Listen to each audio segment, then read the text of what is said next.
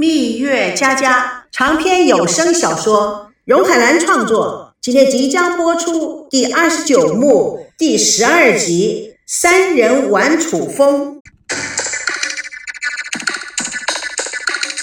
赵维康、赵熙、孙娜三个人并肩走着，为成功满心喜悦。赵维康今天特别兴奋，阿娜主持能力已经非常好了，临场发挥也非常的棒，很会渲染气氛。感染力又强，真是一个难得的人才呀！大制片，你夸奖我的都不好意思了，我要谢谢你才是。谢谢你的栽培，给了我认识自己、发掘自我潜能的机会，同时也谢谢你相信赵熙的才能。是啊，赵熙的功劳很大，他主题抓得正确，才能让你超水平的发挥。更难能可贵的是，孙小姐有胆识，胆识是一个说法。但是一定要有适马的伯乐打造的平台。更重要的是，伯乐本身就具有崇高的人格、高瞻远瞩的思想、开放性的观点、高人一等的见识及智慧、观察和分析形势的能力，善于抓住关键性的问题，透过现象看本质。只有这样的才能，才能看出马的高度。呵，怎么听起来像是在夸奖我呢？不过是真的。当今时代，千里马常有，伯乐却不常有。孙娜看着赵熙：“你这个马屁拍的也太恶心了吧！”而且安迪的意思好像是在说，有才的人太多了，但是能够使才成才的人却不是很多，是不是这个意思？换句话说，你刚刚的一席话是在夸我呢，还是在夸奖你自己呀？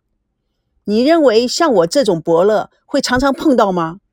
我这种老板不但要有经济实力制作栏目，有专门发现千里马的眼力，更难能可贵的是要具备刘备的精神，需要有耐性，面皮厚，不但要三顾茅庐、费尽口舌，而且更麻烦的是，对方是个不讲道理的野蛮女，我容易吗？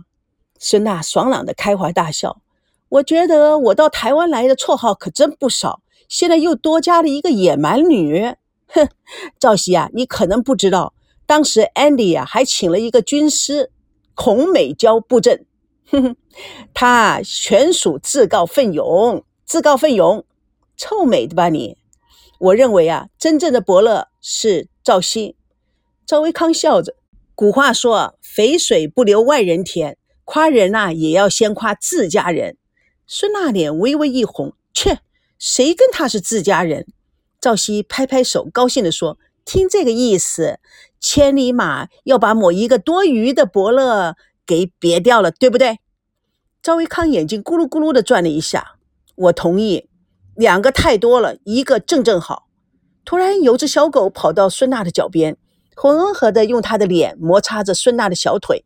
孙娜高兴地说：“哇，这只小狗好可爱哟！”两个人低头看小狗狗。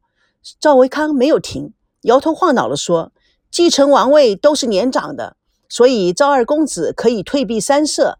嗯，这个结局好，我对这个结局早已经是望穿秋水了。”赵熙也摇着头，晃着脑说：“伯乐可是马，也可为千里马而亡。望见千里马扶摇直上青云，死也心甘情愿，也会赞叹自己此生足矣。”赵大公子有没有这种风范？赵维康微微一笑，这种说法就太了不起了。我不知道我有没有这么高的人格，可以接受这种方式。赵熙，你有没有想到，我们一直在追寻的是什么？做个普通人，对不对？我想，在普通人的心里，更重要的是得到，而不是舍得，更不是牺牲。赵熙紧不盯人。这个 我们两个可真想到一块去了。人生在世，普通人都知道得到的才是自己的，才是真实的。我想在很多事情上面，我们都不会放弃做普通人的权利。赵维康深沉地看了一眼赵熙，嗯，好极了。有一句话是，就是失败了也是成功的，因为你试了，对不对？孙娜抱着小狗站起来，太浪漫了。咱们现在重返古人的优雅，具有那么一丁点的汉唐之风，真是太棒了。但是我还是比较喜欢楚文化。看样子你是属于浪漫型的，神人巫的关系不清不楚，浪漫无边。赵熙也插嘴：“咱们三个人不知道谁是神，谁是人，谁是巫，再加上关系有点复杂，值得细细的推敲。”赵维康哈哈大笑：“是那铁石人喽？我想赵熙是神，我是巫。”那么我们也不需要太复杂，就来个三人行吧。孙娜不满意的说：“你们真行，所以说啊，男人啊就没有一个是好东西的。哎，不是全世界各国人都说吗？”他说完，向着赵熙比了一下请的手势。赵熙咬文嚼字的说：“男的不坏，女的不爱，可见啊，我们两个都是坏人。”孙娜轻巧的打一下赵维康。看样子赵熙都向你学坏了，嘿，这下子可冤枉了。我只说我是花花公子，我可没说我是坏人啊。三个人心意相通的大笑不止。孙娜故作细状，小女子有幸与神巫共事，若选其一，哼，不圆满；若选二，完美。啊，真没想到孙大小姐比男人还贪呐！只可惜现在的制度，选二是不可能的。除非像藏族、罗巴族那样一妻多夫制，朝夕历劫，汉人要等到下辈子轮回喽。没关系，退一步海阔天空。比如说一个正式的，一个啊擦边球。哇塞，这叫做两全其美。怎么叫做退一步海阔天空呢？我觉得更是得了便宜还卖乖。嗯，我觉得是贪。你们这些男人啊，才叫做贪得无厌。男人三妻四妾，小蜜二奶，现在又多上了一个小三老四的，纯属正常。女人不要说实际行动了，只要心里想一下，皆属犯罪。赵熙、赵维康几乎同时说：“任凭弱水三千，只取一瓢饮。”孙娜愣了一下，眼睛圆咕隆咚的看着他们两个大帅哥。赵维康立刻接着说：“唉。”这年头，女人呐越来越凶悍，做男人啊苦啊，干脆退隐山林，与山川日月为伍。赵熙接着说：“与花草鸟虫为伴，太悲催了。”喂，Andy，我问你，你下辈子要做男人还是女人呢？还是要做男人，试图翻本呐。孙呐，你呢？下辈子啊，还是要当新世纪新女人？要看到啊。竖看太极变成横看太极，赵维康、赵熙对看一眼，做不懂的姿态。孙娜故作聪明状，竖看太极应该是平等的，但是啊，现在的社会男女并不平等。如果横看太极，阴在上，阳在下，看起来似乎很不平等。但是啊，加减乘除一番呢，就平等了。哇塞，你太狠了！三个人尽情欢笑，互击右掌。孙娜左顾右盼，这么优秀的两个男人，真难选择。两个男人也被他这种行动挑逗起了心思各怀。突然，赵维康说：“走去家崩。”赵熙不解：“什么？”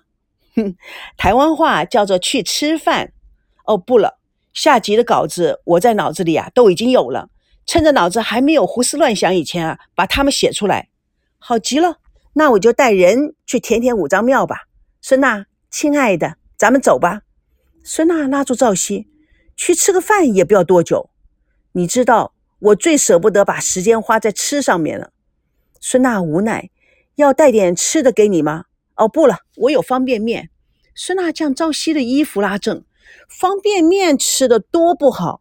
你没听说有个日本人吃了几年的方便面，后来胃痛，看了医生才发觉胃里长了一层啊塑胶膜。赵维康看着两个人腻腻歪歪的，耐心的等待。